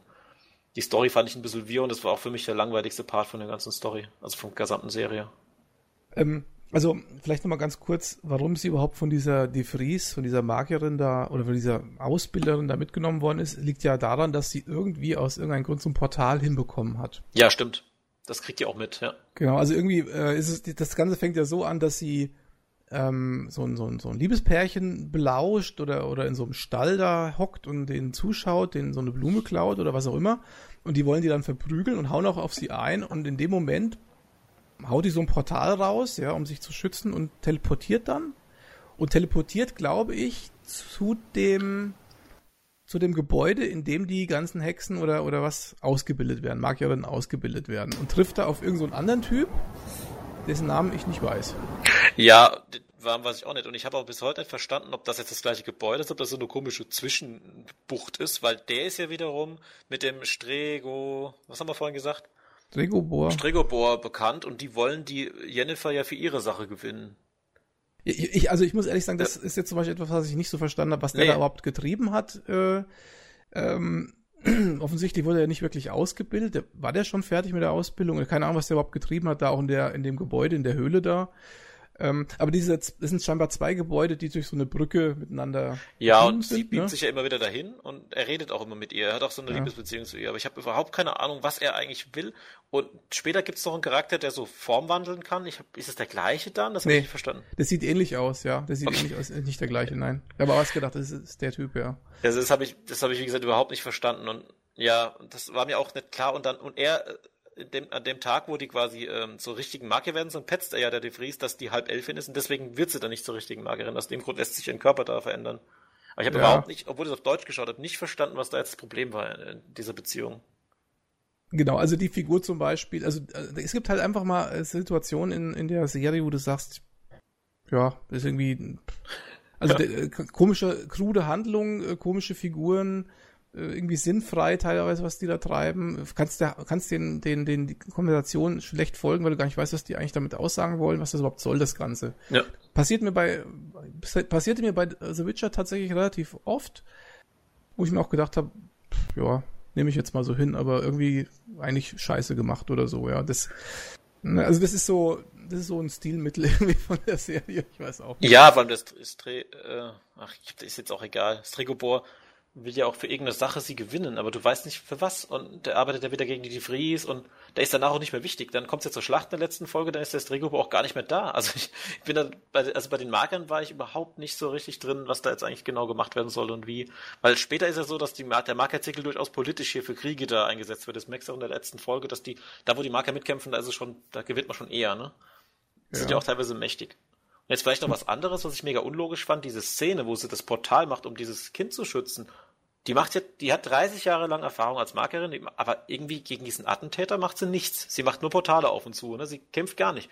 Und später kann sie anscheinend dann doch kämpfen.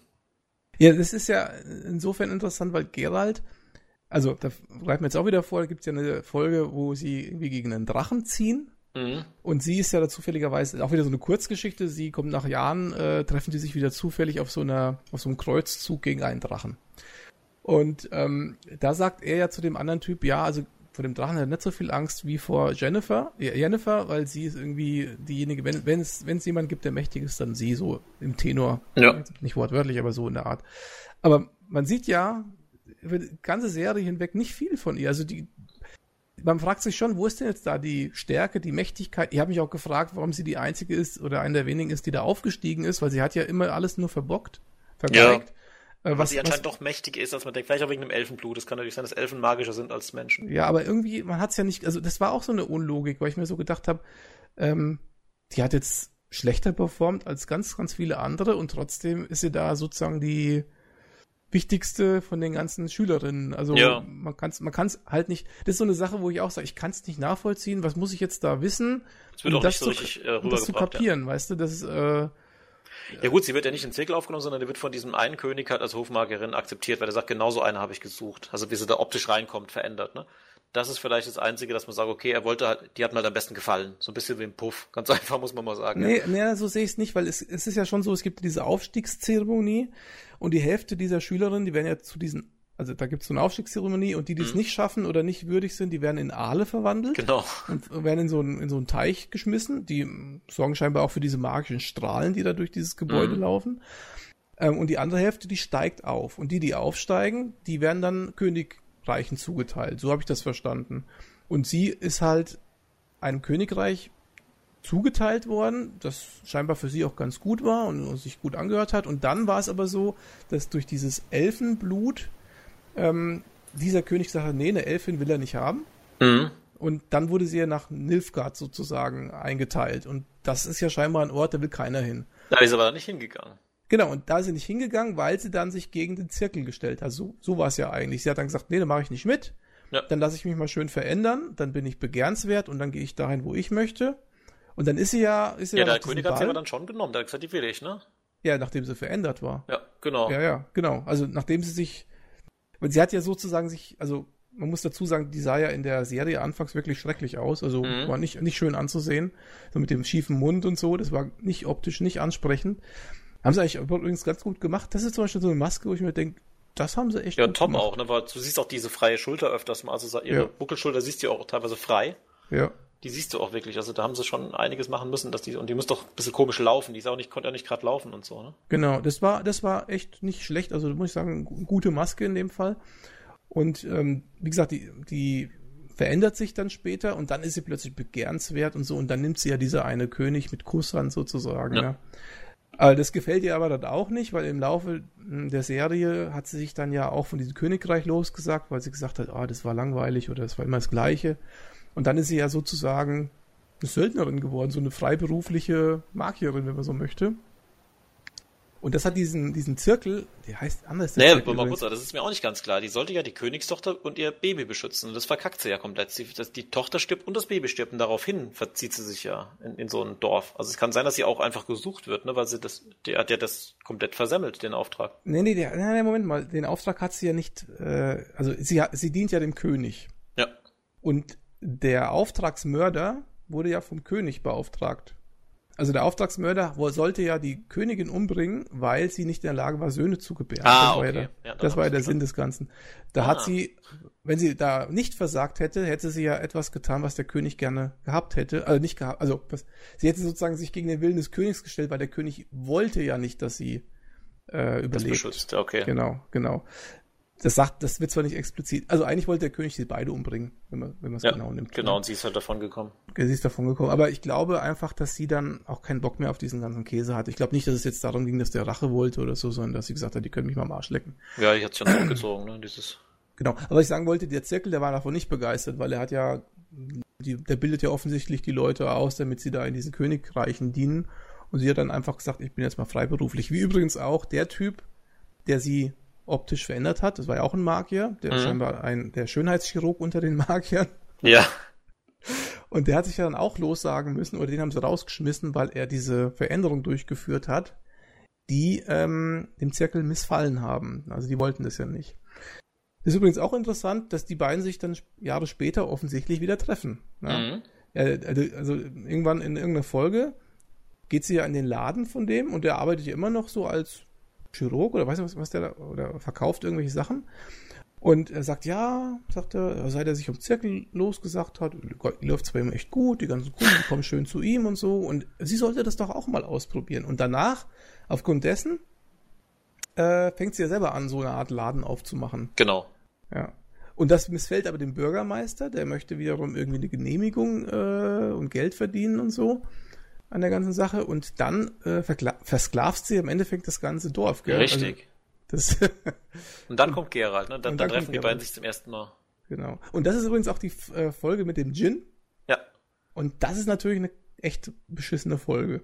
Ja, wobei die Story heißt Der letzte Wunsch und das ist auch der Titel des äh, Kurzgeschichtenbandes und da geht es ja darum quasi, die Story ist ja quasi, solange der Gin solange du einen Chin quasi hast und der letzten Wunsch nicht ausgesprochen hast, ist er nicht frei und Jennifer will ja diesen Chin für sich haben. Und solange der letzte Wunsch nicht ausgesprochen ist, kann sie das nicht. Also das ja. ist anscheinend eine sehr interessante Kurzgeschichte, deswegen würde ich auch unbedingt die noch lesen. Ich bin mal gespannt, wie das in der Kurzgeschichte gelöst ist, weil die Folge fand ich auch nicht gut. Also die Folge, der Anfang der Folge ist halt richtig schlecht, weil irgendwie Gerald, also man muss, jetzt müssen wir auf den Rittersporn zu sprechen genau, kommen. Also greifen wir mal kurz zurück. Genau. In irgendeiner Folge trifft der Gerald auf den Barden Rittersporn. In der zweiten schon. In der zweiten schon, okay. Ähm, und der ist einfach nervig und weiß ich nicht, also das ist eine, eine, eine Slapstick-Figur für, für mich, also so einer, der irgendwie lauter Unsinn sagt und, und voll nervig und, und, und der Gerald akzeptiert das alles, also der, also der nimmt das so hin, ähm, verjagt ihn aber auch nicht, ähm, bringt ihn nicht um, schlägt ihn nicht nieder, sondern er ist zwar, also Gerald ist totaler Eigenbrötler, möchte seine Ruhe haben und so, aber und, und verjagt auch jeden, aber diesen einen Baden, ausgerechnet den, der so wirklich super nervig ist, der ist, bei dem ist es okay, wenn der immer an ihm dran hängt. Ja. Weil der anscheinend auch ein bisschen mag, ne? Ja, aber warum? Ja, ich, das kommt nicht raus, zurück, was ich sehr spannend finde. In der ersten Folge ist er ja ähm, der Schlechter von Blaviken. Also er bringt ja zwölf Leute um, dann trifft er ja den, den Baden, ne, Rittersporn. Und sagt Rittersporn, ah, Gerald, der Schlechter von Blaviken. Und fängt dann einfach an, einen Song über Gerald zu schreiben, indem er halt als, als Schlechter von Blaviken bekannt macht. Und ich, es wird auch nie thematisiert, ob Gerald das jetzt gut findet, aber durch äh, Rittersporns Lieder wird Gerald ja durchaus ein bisschen bekannter. Und dann gibt es eine äh, Szene, wo er einen Teufel bekämpfen soll, der sich als kleiner kleines Monster herausstellt, wo auch ein paar Elfen dabei sind. Gerald wird sofort gefangen genommen von denen, wie du sagst, einfach zack, über den Kopf gezogen und fertig. Und äh, Kana war dann durch zwei, drei Sprüche den überzeugen, dass er sie doch lo loslässt, ne? dass er sie doch einfach äh, befreit. Und daraufhin schreibt Rittersporn ja dieses äh, Lied, was wir am Anfang gesungen haben. Und äh, durch das Lied wird Gerald ja zumindest in der Serie deutlich bekannter bei den Menschen. Und Gerald sagt aber dann, äh, ja gut, eigentlich stimmt das alles nicht, was du singst, sagt der Rittersporn, ja gut, aber Respekt schreibt keine Geschichte. Also äh, anscheinend toleriert er das, oder zumindest wird es wird toleriert von Gerald, weil dadurch kriegt er auch mehr Aufträge, durch diese Songs von den Baden. Ja, aber das ist schon recht ja. konstruiert. Es ist also, konstruiert, aber es ist halt, also der Bade hat auch da seine Moral, dass er sagt, ich schreibe einfach meine Songs. Gerald, der Gerald ist ja einer, der sagt eh nicht, dass es nicht stimmt, ne? Und ich krieg dadurch meine Kohle. Und in, dem, in der vierten Folge ist er auch durch, das ist ja auch eigentlich das, äh, was Gerald zu Siri führt, ne? Weil äh, der Rittersporn sagt, Mensch, äh, ich habe einen Auftrag für dich, deine Klamotten sind dreckig, ich wasche die für dich, dafür begleitest du mich auf ein Bankett als Leibwächter. Und dann kommt Gerald ja zu diesem Bankett und äh, trifft auf die äh, Sintra-Königin und die, da wird ja, das, was du gesagt hast mit dem Igelritter, und Geralt sorgt ja dann dafür, dass die den Igelritter doch heiratet und er hat ja als äh, Versprechen bekommt er dann das Recht der Überraschung.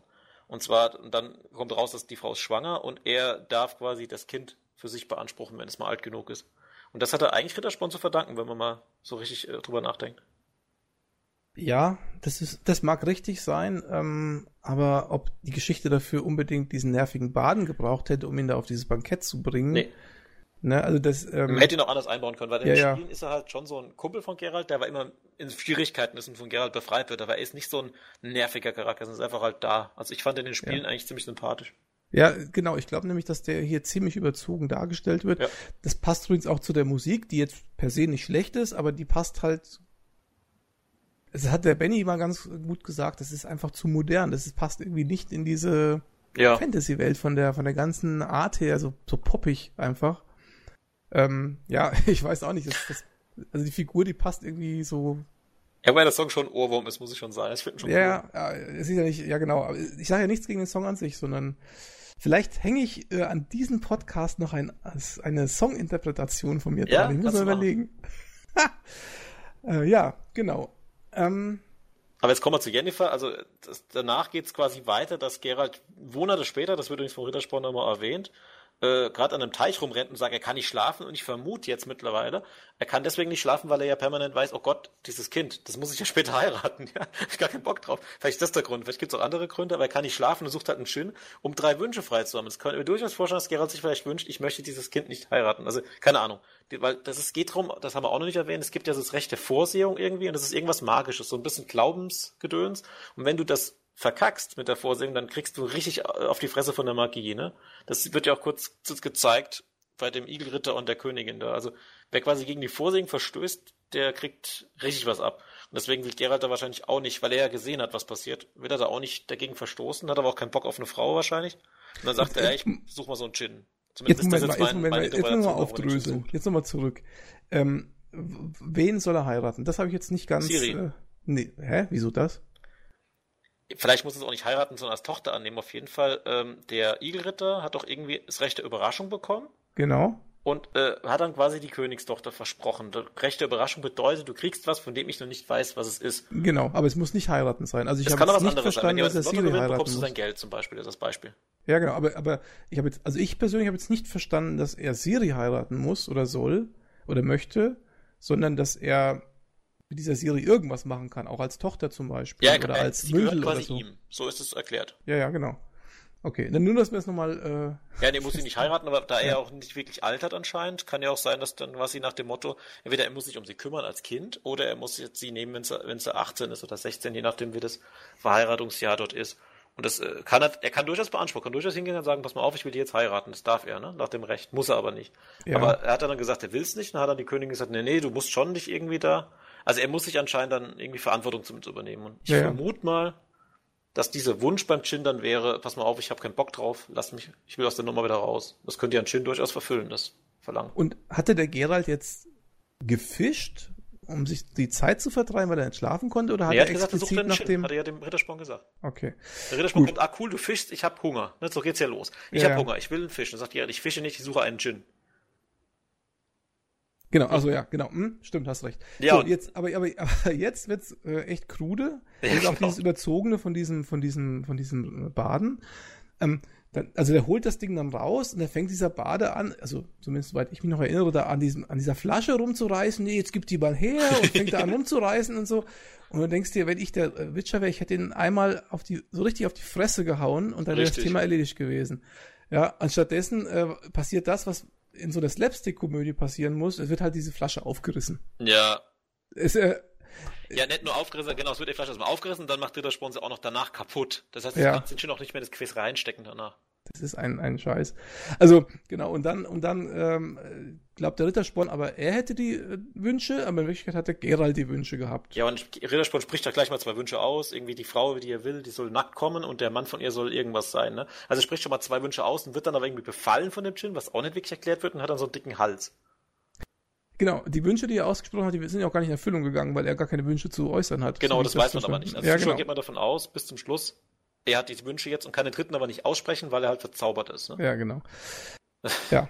Und dann, und dann bringt Gerald diesen Rittersporn eben zu einer, zu einem Magier, in Anführungszeichen, der helfen kann, äh, den wieder gesund zu machen. Und dann stellt sich heraus, es ist kein Magier, sondern eine Magierin, nämlich die Jennifer. Mhm. Und die hilft ihm auch, aber nur, wenn sie sozusagen den Djinn in sich aufnehmen kann. Und das äh, ist aber eine Prozedur, da hat der Gerald plötzlich moralische Bedenken, weil er glaubt, dass sie dabei stirbt und verhindert das, äh, auch indem er den letzten Wunsch äußert, den er noch hat.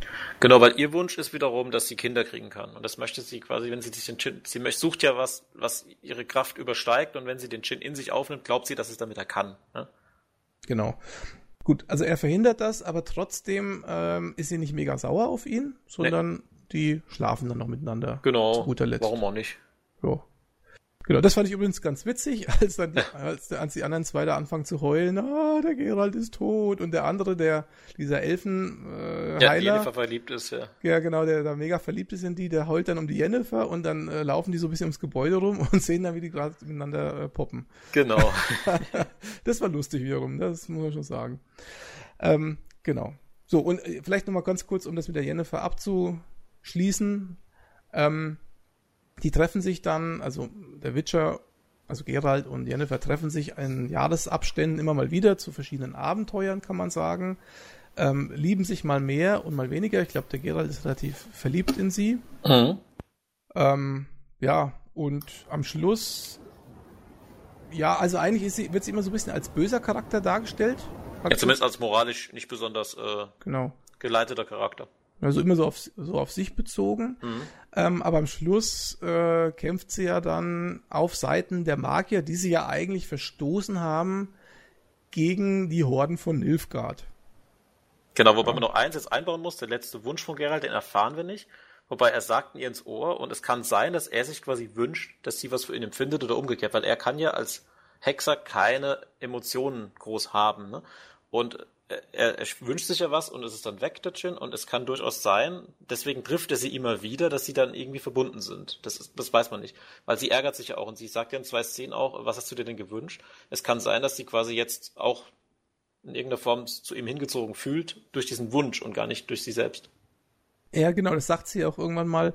Äh, die ist ja dann irgendwann mega enttäuscht, weil sie glaubt, dass es echte Gefühle sind, die sie empfindet für ihn. Mhm. Und dann hört sie das mit dem Wunsch und sagt dann, das sind ja gar keine echten Gefühle, ich muss so für dich empfinden, weil das der Djinn sozusagen, also mich beeinflusst hat in der Beziehung. Und da ist sie mega enttäuscht und wendet sich ja von ihm ab. Ja, das spoiler ich mal minimal jetzt einen Teil von Witcher 3, da wird es auch nochmal thematisiert mit dem Wunsch. Also das ist wirklich ein großer Impact. Also das, das ist wirklich ein prägendes Element in der, in der Beziehung der beiden Charaktere, dieser Wunsch bei dem Djinn. Okay. Gut. Jedenfalls, sie kämpft dann am Ende auf Seiten der der äh, Magier und da stellt sich zum äh, allerersten Mal so richtig heraus, dass sie echt ziemlich was drauf hat. Also mhm. wahrscheinlich so die mächtigste von allen ist. Ja, genau. Ne? Also mehr brauchen wir jetzt, glaube ich, zu der Person nicht mehr sagen, aber vielleicht sollten wir noch auf Siri eingehen. Vielleicht noch letzte Sache, also was ich noch cool finde zum Thema Magie bei Witcher, dass sie, sie kanalisiert ja Sachen. Also bei, bei Witcher ist es so, dass Magie nicht irgendwo herkommt, sondern es immer eine Quelle braucht. Und sie saugt quasi mit einer Hand das komplette Feuer aus diesem, äh, aus dieser Burg ein und haut es dann volle Kanne auf die gegnerische Armee drauf. Mhm. Also das finde ich immer cool, wenn das so ein bisschen erklärt wird. Also dass du quasi, du brauchst immer eine Quelle von Magie. Du kannst nicht Magie einfach erzeugen. Mhm. Übrigens nennt sich das Chaos oder so, ne? Das ist, also Magie heißt Chaos dort. Chaos, genau, aber auch äh, zum Beispiel, die, die saugen eine Gänseblümchen auf, das Gänseblümchen verwelkt und dann schwebt was. Also die brauchen immer irgendein Objekt, was zerstört wird und ansonsten die bösen Macke von Nilfgaard nutzen ihren Körper als Quelle. Ne? Also die, die zerfallen dann zu Staub und machen dann sich selbst zu einem Energieobjekt. Also das finde ich auch eine coole Darstellung von Magie. Übrigens, die Magierin von Nilfgaard ist die Tochter von einem dieser Erzmagier, ne? Ist doch so, oder? Ja. Ja. Kommt aber, das, diese, diese Tochter-Vater-Beziehung, die wird später gar nicht mehr richtig thematisiert. Das ist so ein bisschen, naja. Nee, aber sie treffen sich im Zirkel, erzählen, trotzdem kämpfen sie dann an gegnerischen Fronten. Ne? Das ist auch ja. interessant. Es ist irgendwie komisch. Warum sollten Magier ihrem Gegner, oder warum sollte eine Partei ihrem Gegner alles erzählen, was sie vorhat, und dann später gegen den kämpfen? Weiß ich auch nicht. Aber es ist auch Macht's, Logik in der Serie. Nee, das macht nicht so viel Sinn. Gut, dann kommen wir zu Ciri noch. Genau. Erzähl mal. Ja, das, das muss ich sagen, fand ich von der Rahmenhandlung echt cool. dass Siri, Siris Story geht, spielt alle acht Folgen lang und spielt quasi so vier Tage. Also ist eigentlich eine Flucht. Und trotz allem erfährst du permanent halt alles, was äh, Gerald und Jennifer machen, weil äh, Siri ist am Anfang halt die Tochter der Königin, weiß ich nicht, die in Skellige verschollen. Quatsch. Das Schiff ist gekentert von ihrer Mutter und von ihrem Vater, denn dieser Igel, den du vorhin erwähnt hast, und die äh, Königin, die sind die Eltern von Siri. Und Danach kommt raus, dass die äh, Markerin von Nilfgaard in einem Sturm diese Schiffe zerschellen lassen hat. Und Siri ist quasi die Thronfolgerin und Nilfgaard greift dann an, weil sie quasi sowohl Sintra erobern will, als auch die Thronfolgerin Siri haben will. Weil die Nilfgaarder auch wissen, dass die magisch begabt ist irgendwie und auch ziemlich krass magisch begabt. Also sie schreit quasi einmal rum, dann explodiert so, also die zerreißt auch den Boden, glaube ich, in einer Szene. Also sie reißt den Boden auf. Ja, die lässt sogar so einen Monolithen umfallen. Ne? Also die ist ziemlich mächtig, Siri, und ihre Mutter war das ja auch. Und die flieht quasi in den Wald erstmal, wird von Dryaden gefunden und einem Elfenjungen, wird dann ein bisschen, also wird quasi überall aufgesammelt. Und aus ihrer Sicht erfahren wir auch, wie kaputt die Welt eigentlich ist und wie der Krieg die Bevölkerung dezimiert und auch wie teilweise rassistisch mit Elfen oder auch Zwergen umgegangen wird. Wobei ich glaube, die Zwerge werden nicht so thematisiert, es geht um die Elfen. Und Siri kriegt dann erstmal mit, wie die Bevölkerung eigentlich lebt und was ihr Elternhaus auch verursacht hat an Chaos. Und schafft es aber dann immer mal wieder, ja, so eine typische Flucht schafft es dann am Schluss halt in ein Bauernhaus zu kommen. Interessanterweise wird sie von der gleichen Frau gesund gepflegt, äh, deren Mann dann Gerald findet in der letzten Folge. Und schafft es dann letztendlich dann von Gerald gefunden zu werden. Aber ich finde es immer cool, dass immer gesagt wird, find Gerald von Riva. Äh, und du denkst halt immer die ganze Zeit, äh, Gerald ist ja da und da, geh doch dahin. Und erst in der siebten Folge erfährst du, dass das alles, was Gerald erlebt hat, ja zeitlich vorher passiert ist. Ja. Fand ich echt ziemlich cool, weil ich habe die ganze Zeit mitgefiebert. Mensch, wenn du da langläufst, kriegst du ihn doch. Ja. Aber im Endeffekt, sie war ja zeitlich ganz woanders die ganze Zeit. Das hat mir sehr gut gefallen. Ja, vor allen Dingen zum Zeitpunkt der Flucht saß er ja sozusagen zwei Etagen tiefer mhm. im, im äh, Gefängnis. Genau, der ja holt ihn ja auch. Der sagt, die sagt dann, äh, hole ihn. Deswegen nehmen sie ihn ja auch gefangen wahrscheinlich, weil sie denken, oh Gott, wenn die angreifen, dann kann Gerald sie beschützen. Ne? Das ja. ist ja ihr, ihr, ihr Plan. Und dann ist Gerald aber geflohen und dann greift Gerald den Nilfgaarder an, dann kommt dieser Spruch, Nilfgaarder nehmen keine Gefangenen. Und dann denkt er, ja, okay, dann ist er halt tot, ja. Und mhm. dann geht er ja, ne? Also sonst würde er wahrscheinlich drin bleiben. Er kämpft ja für sie. Also er möchte schon dann Verantwortung nehmen für das Kind in dem Moment. Aber Siri ist dann weg. Sie sieht ihn, glaube ich, auch kurz. Sie spielt ja mit den Kindern so inkognito auf dem Boden mit so Steinen. Dann läuft er vorbei. Also sie sieht ihn ganz kurz. Ja. Ja, und am Schluss treffen sie sich beiden dann. Und das ist ja auch quasi so eine Vater-Tochter-Beziehung entsteht da. Und keine Ahnung, wie das dann weitergeht. Aber sie findet am Schluss Gerald und bringt aber unterwegs immer wieder Leute mit ihren krassen Fähigkeiten um. Ja, ähm, also zu der Figur selber muss ich sagen, ist für mich jetzt auch die ganze Storyline um das, was um sie herum passiert, das ziemlich, so ziemlich langweiligste an der mhm. ganzen Serie, weil ich finde die, ich finde die Person, die Figur langweilig, ich finde es drumherum relativ langweilig. Ihre Mutter, ihre Großmutter finde ich total nervig. Und die ist ja sozusagen ganz oft mit dabei, wenn es um Siri geht. Äh, die ganze Storyline um diese Triaden, die irgendwie auch nicht aussehen wie Triaden im Übrigen, äh, ähm, finde ich langweilig und auch irgendwie, das bringt die Sache gar nicht weiter so richtig. Nee. Ähm, dann dieser Elfenjunge, dieser dunkelhäutige, der ist irgendwie auch so komisch. Also der kommt plötzlich dazu, woher auch immer, und redet am Anfang ja auch gar nichts. Und später fängt er da an, äh, mit ihr aber ständig zu konversieren. Und ich weiß nicht, der verschwindet irgendwann mal. Ich weiß gar nicht, was da mit dem passiert nochmal. Habe ich schon wieder, habe ich schon wieder vergessen. Ähm, ja, nee, er, als dieser Formwandler kommt, der, das hatte ich auch ganz komisch. Der Formwandler, sie wird dann von einem Formwandler gejagt, der sich als der Magier ausgibt, der sie da äh, beschützt hat.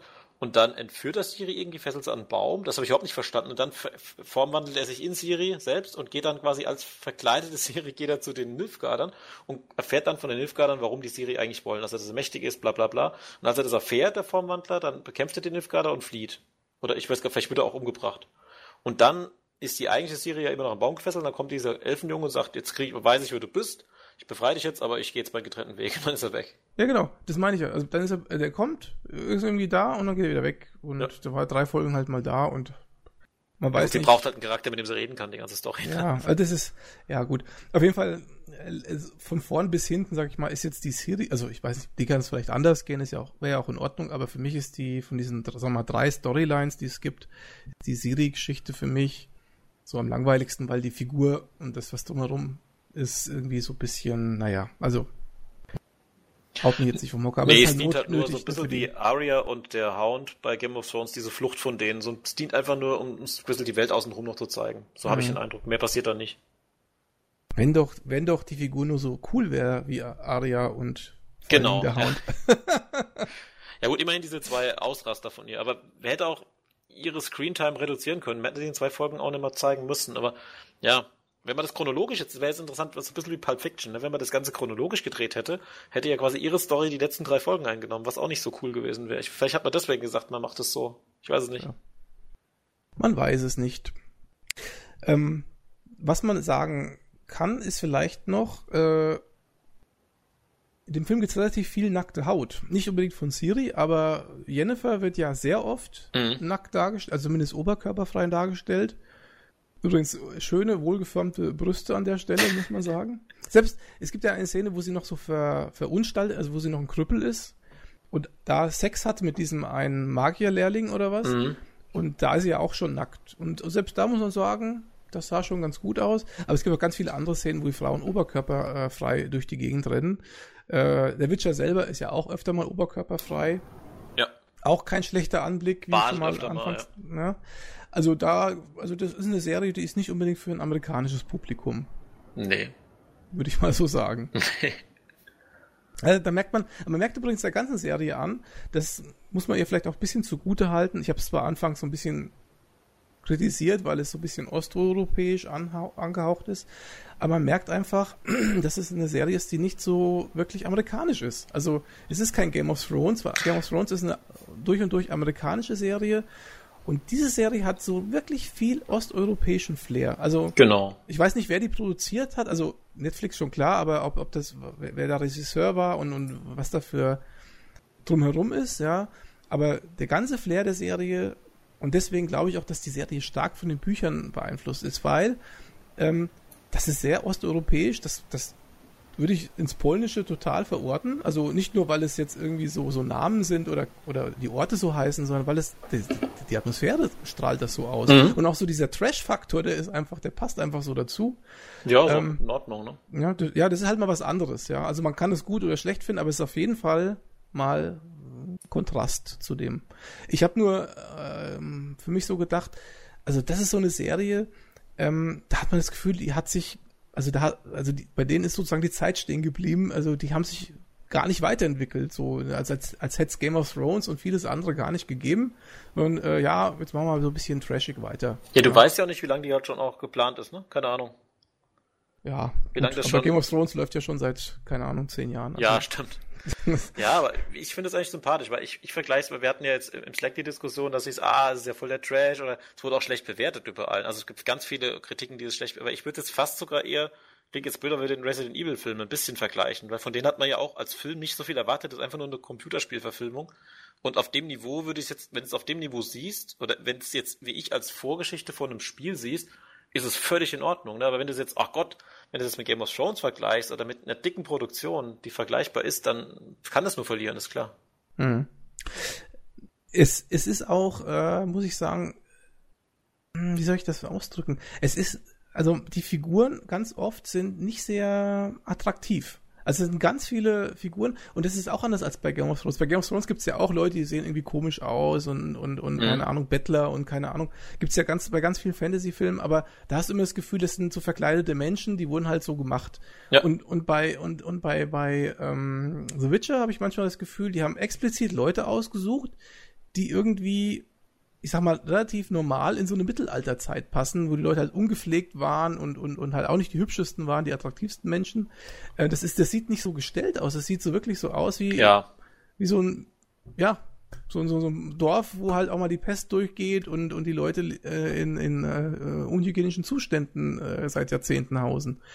So kommt mir das vor. Also äh, sehr ähm, lebensnah irgendwie genau. alles. Ja, aber auch teilweise deswegen ein bisschen, sind die Kostüme okay, ne? Weil die sind halt die, nee, die ich glaube, dass im Mittelalter jeder mit der Platz, blanke putzten Rüstung rumgerannt ist, ne? Nee, aber das mein, nee, nee, die Kostüme passen eben nicht. Die Kostüme, gerade so, schau dir mal an, was Siri die ganze Zeit trägt. Dieses ja, oder auch Jennifer hat ja auch diesen komischen äh, ja, also, da an. Ne? das sind so, manchmal so Kostüme, wo du sagst, die sehen so übermäßig kitschig aus. Mhm. So ist doch im Mittelalter kein Schwein rumgelaufen. Das ist doch, das ist doch totale, das ist totale Märchenwelt, was die da zeigen. Die Kostüme passen eben nämlich gerade nicht. Das ist äh, sehr interessant. Also, ja, keine Ahnung. Ich kann's, ich kann's, also die Kostüme kommen mir vor wie, wie gesagt, wie so bei drei äh, Dings für Aschenbrödel, drei Nüsse. ja. Thema vielleicht noch ganz kurz erwähnt, die eine Folge haben wir es gar nicht, weil wir mit dem Drachen, ne? Wo der ein Mann, ein, der Mann auch gleichzeitig der Drache ist, der hat ja noch so ein komische, so ein Gewand an, was so ein bisschen schuppig aussieht, und ist dann danach ist er der Drache. Ja. Und das ist, hat ja auch so ein bisschen was von 50er Jahre Märchen, ne? Ja, genau. Das, ja, also das ist ein, die Serie ist auf jeden Fall sehr speziell. Und ich habe sie ja, und vielleicht können wir jetzt so langsam auch äh, ausklingen lassen, mhm. diesen Nanocast, der schon länger ist als so mancher anderer Podcast, glaube ich. ähm, also, ähm, die Serie hatte ich ja im Vorgespräch und so weiter ja ganz oft ein bisschen niedergemacht, weil ich einfach auch gedacht habe, was ist das für ein Mist.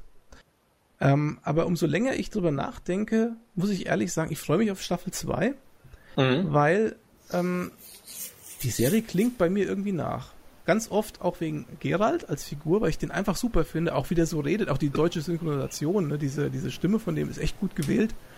Also da denke ich mir so, ich möchte schon wissen, wie es weitergeht. Egal, wie viele Sachen da drin sind, die irgendwie nicht so toll sind und die kitschig sind und naiv sind und wo dir den Kopf klatscht. Äh, aber du denkst dir, wow, irgendwie hat mich die Serie doch schon nachhaltig so ein bisschen äh, beeinflusst. Ja, es bleibt hängen irgendwie. Du willst auch wissen, was passiert da noch oder ja, bei Game of Thrones zum Beispiel, gerade das ist jetzt der Schluss, ne? Das ist vielleicht hier auch, wenn du Schluss gibst. Bei Game of Thrones denke ich mir, so ist abgeschlossen, ist mir jetzt egal.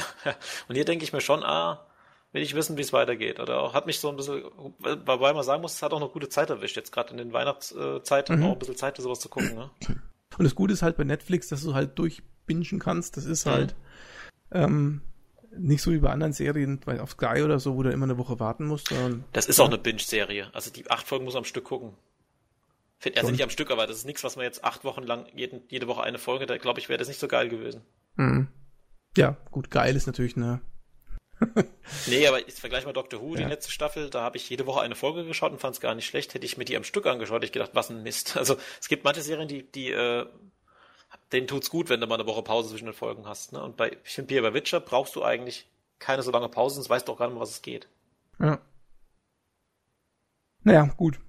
Ich sage jetzt mal unterm Strich, eine außergewöhnliche Serie, mhm. positiv als auch negativ. Ähm, trotzdem jetzt, ich korrigiere mich da jetzt tatsächlich ein bisschen selber so, ähm, trotzdem sehenswert. Also ich würde es empfehlen.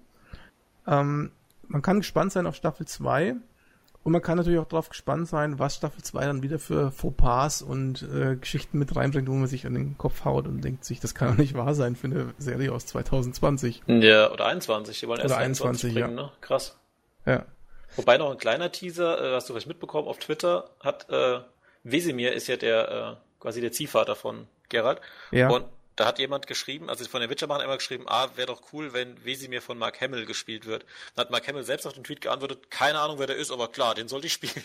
Und daraufhin hat, da hast du, haben die ein Video aufgenommen, die haben wirklich geweint. Die, die Macher von Witcher dachten, ey, wenn Mark Hamill diese Rolle spielt, und dann hat, hat Mark Hamill gesagt, ja gut, ihr habt bis jetzt meinen Agenten noch nicht gefragt, fragt doch den mal, ne? Und jetzt ist wirklich, von IGN hat jemand dann noch so ein Video gemacht, so ein gestelltes, ne? Und jetzt ist wirklich im Gespräch, ob er es macht. Und das wäre verdammt cool, wenn Mark Hamill in der zweiten Staffel mitspielt weiß ich nicht, ob das so cool wäre, weil nach Rise of the Skywalker, wo den ich nicht gesehen habe, nicht verraten. Achso, Entschuldigung. Ja, Und auch den Zuhörern vielleicht nicht verraten. Ja, also ich muss sagen, äh, er hat seine besten Zeiten hinter sich, finde ich. So. Ja, aber so ein altgedienter äh, Ausbilder wird vielleicht noch auf ihn passen und er ist auch trotz, also sagen wir mal vom Budget her wird Mark Hamill das auch machen, also von. Ja, von so viele Rollen hat er ja nicht. Genau, also das, den Joker gesprochen in der Zeichentrickserie. Nee, aber der, der, Mark Hamill wäre schon, der hat auch bei Flash sich hinreißen lassen, nochmal, das so quasi eine Gastrolle zu übernehmen. Der macht da bestimmt mit. Also von dem, vom Geldaspekt ist es das, denke ich mal, kein Problem. Na gut, was ist denn dein Fazit zu der ganzen Geschichte? Ja, auch gemischt. Wie gesagt, ich, ich muss, ich habe es euch ja geschrieben. Ich fand's schön. Es war jetzt in der, ich hatte jetzt eine Woche frei und da war das was Tolles. Ich habe drei Tage lang Spaß damit gehabt. Es hat sich auch teilweise ein bisschen gezogen. Ich bin so gemischte Gefühle. Also sowohl positiv als auch negativ. Es gab Folgen, die waren anstrengend. Es gab Folgen, die waren toll. Und das, den Schluss fand ich ganz schön. Ja, ich will weiter gucken und ich hätte jetzt große Lust, die Bücher zu lesen. Ich bin mal gespannt, ob ich das mache, weil acht Bücher, 600 Seiten ist ja doch wieder so ein Brett. Ne? Und ich weiß auch, dass die vom Wortschatz nicht so geil sind. Deswegen, also ich bin sowohl ja. begeistert als auch ein bisschen äh, ernüchtert davon. Bei den Büchern muss ich tatsächlich sagen, ich glaube, dass die kein großer Wurf sind. Also ich habe es nicht, kenne sie nicht, aber ich habe einiges drüber gehört, dass Leute gesagt haben, na ja, und ich bin halt auch ein Niveau gewohnt ne, von mhm. George Martin, dass ich glaube, also und wenn ich mir jetzt Witcher anschaue, was ja auf dem Roman basiert, äh, wie da teilweise die Geschichten, wie naiv die teilweise so sind, denke ich mir, das kann nichts Tolles sein, was der da auf die Beine gebracht hat. Wahrscheinlich ist die Figur Witcher das Coolste noch an der ganzen, an der ganzen Sache. Ja. Aber gut, äh, lies sie mal durch und äh, gib mal ein Fazit dann, wenn du soweit bist. Ja, sollten wir einen Podcast über die zweite Staffel machen in zwei Jahren oder in einem Jahr. Da, und sollte ich bis dann die Bücher gelesen haben, dann gebe ich nochmal ein Fazit drüber. Genau. Aber ich glaube, das wird nicht der Fall sein, so wie ich mich kenne. Wir werden sehen. Na gut, dann lieber Patrick, äh, wünsche ich dir noch einen schönen Tag. Danke für äh, den Podcast hier. Ja, dir auch. Danke und äh, demnächst mal wieder im MCU-Podcast, gell? Richtig, mal ein bisschen länger über äh, mehr Filme und mal gucken, was noch alles kommt dieses Jahr. 2020 könnte ja das Podcast-Jahr werden, ne? Mal gucken. Wir werden sehen. Auch ihr da draußen macht es gut, einen schönen Tag, einen schönen Abend, wann immer ihr das hier hört. Und ja, bis zum nächsten Mal. Auf Wiedersehen. Tschüss. Tschüss. Als ein Bade einst seinen Weg konnte teilen, mit Gerald von Riva entstanden diese Zeilen. Als der weiße Wolf gegen einen Teufel kämpfte seine Elfenarmee dabei, vor seinen Hufen schwenkte. Verfolgten mich mit meisterlicher List, brachen die Laute, traten in mein Gesicht, als des Teufels Hörner unser Fleisch aufspießten, sagte der Hexer, man darf sein Blut nicht vergießen. Reichet Gold eurem Hexer, ihr gütigen Menschen, ihr gütigen Menschen, ho, ho. Reichet Gold eurem Hexer, ihr gütigen Menschen.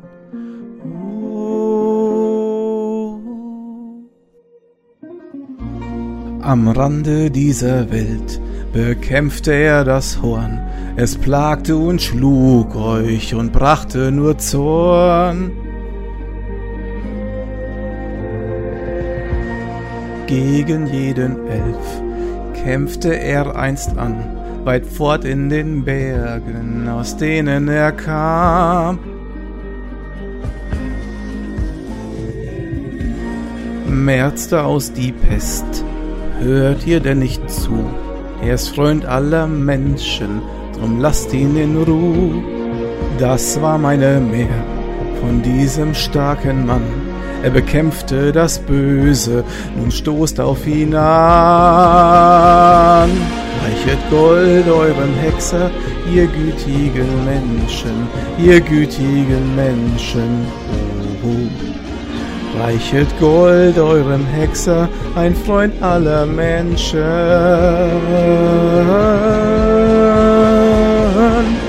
Reichet Gold eurem Hexer, ihr gütigen Menschen, ihr gütigen Menschen. Reichet Gold eurem Hexer, ein Freund aller Menschen. Reichet Gold eurem Hexer, ihr gütigen Menschen, ihr gütigen Menschen, ja. Reichet Gold eurem Hexer, ein Freund aller Menschen.